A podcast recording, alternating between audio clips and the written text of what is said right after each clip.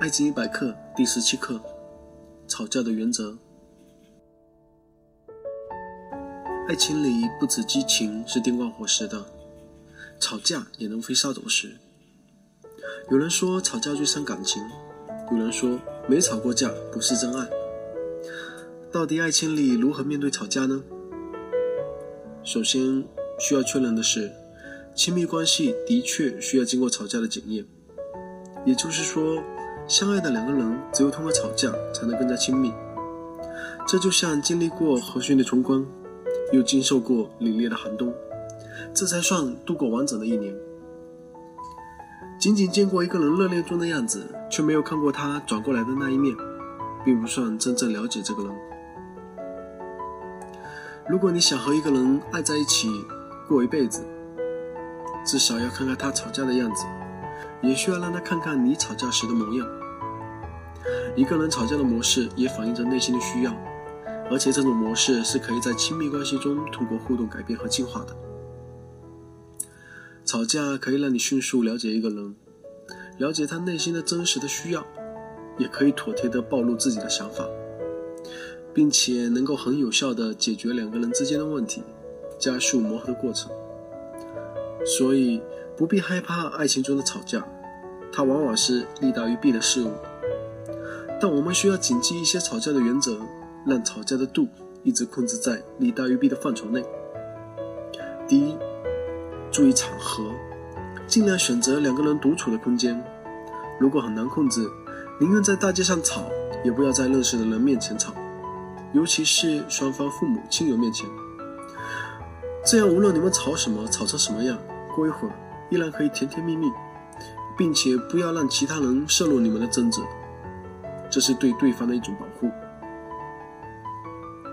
第二，注意不要讲伤人的字眼，声音可以很大，态度可以很严肃，可以据理力争，可以无理取闹，可以鸡毛蒜皮，可以表达出你不喜欢的一切事物，但是不能口出恶言，毕竟那是你的爱人。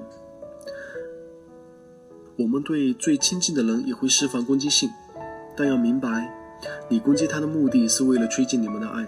而不是让对方离开你。第三，事情要通过确认再吵，不要凭自己的怀疑来吵。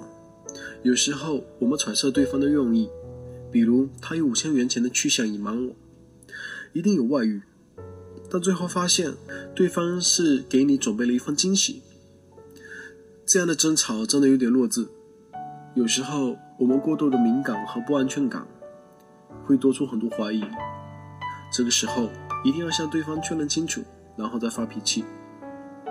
你常常会发现，有时候你找茬吵架，并不是因为对方做出了什么事，而是因为你自己的不安。你只是用爆发的脾气来表达了这种不安，但此时你爱的人却成为受害者。因此，我们需要独自处理好自己的不安。确证怀疑就是处理不安的一个好方法。第四，吵到一半不要闪开。有些人在吵架时，尤其是被动的被拉入吵架时，会在中途离场或者挂断对方电话。这种方式仅仅是叫停，并不是解决问题，往往还是会引发下半场更为激烈的风波。而且因为突然闪开，让对方心理感受很不好，被丢在那，冷在现场，往往会让对方更不理智。甚至从热战转变为冷战，冷战总有一个人要来收场，往往一个小问题放几天就会成为大问题，最好能够一次性解决。第五，尽量面对面吵，不要在电话或者网上吵，毕竟吵架是一种面对面的活动，眼神、肢体、温度、气息都传递了一些信号和暗示，电话或网络往往丢失一些信息，会造成更多的误解。并且有一些肢体的接触，有时候可以更快的让风波过去，比如拥抱、亲吻、做鬼脸、摊手。第六，考虑对方的基本需求。其实解决吵架往往有很简单的对策，男的基本要给面子，女的基本要给抱。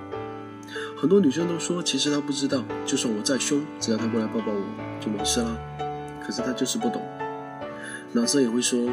我哄了他七个小时，可他就是不给面儿。这或许是两性的误差，让这么简单的解决方法往往错过最佳时机。男生只要记住，对无理取闹的女友往怀里一搂；女生只要记住，在男友说了五分钟暖话时给一个笑脸，吵架马上就会转成甜蜜的序曲。但女人需要谨记，如果你把男人的面子伤得太厉害，把他的耐心磨光，就算他再爱你，一时间也不会想抱一个冷漠暴虐的女人。同样，男人也需要谨记：如果你犯的错误真的很严重，最好不要期待简单的拥抱就能了事。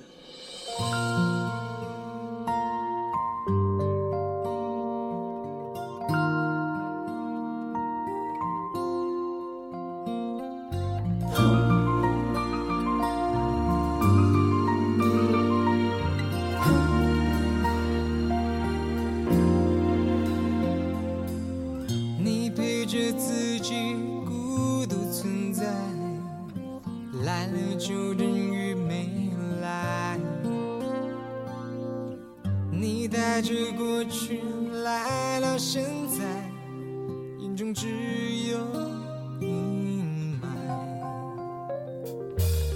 过去的烦恼不请自来，未来就越想越坏。未知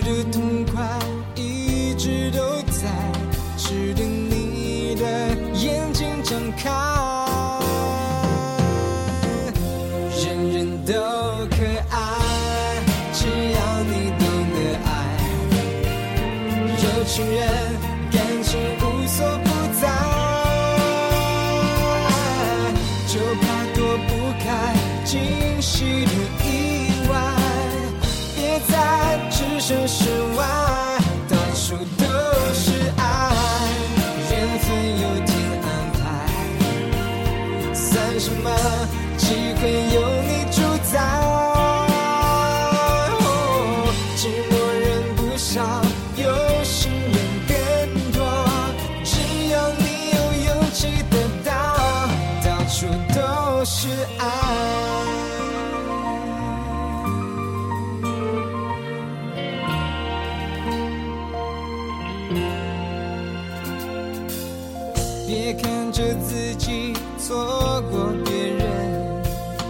让世界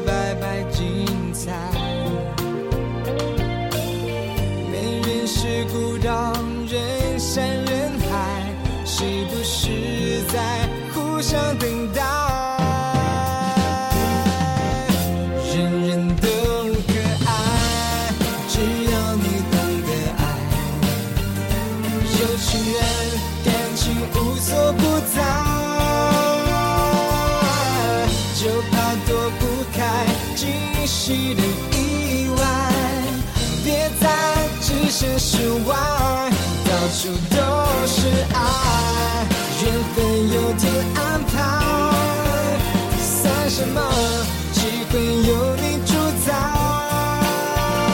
哦寂寞人不少，有心人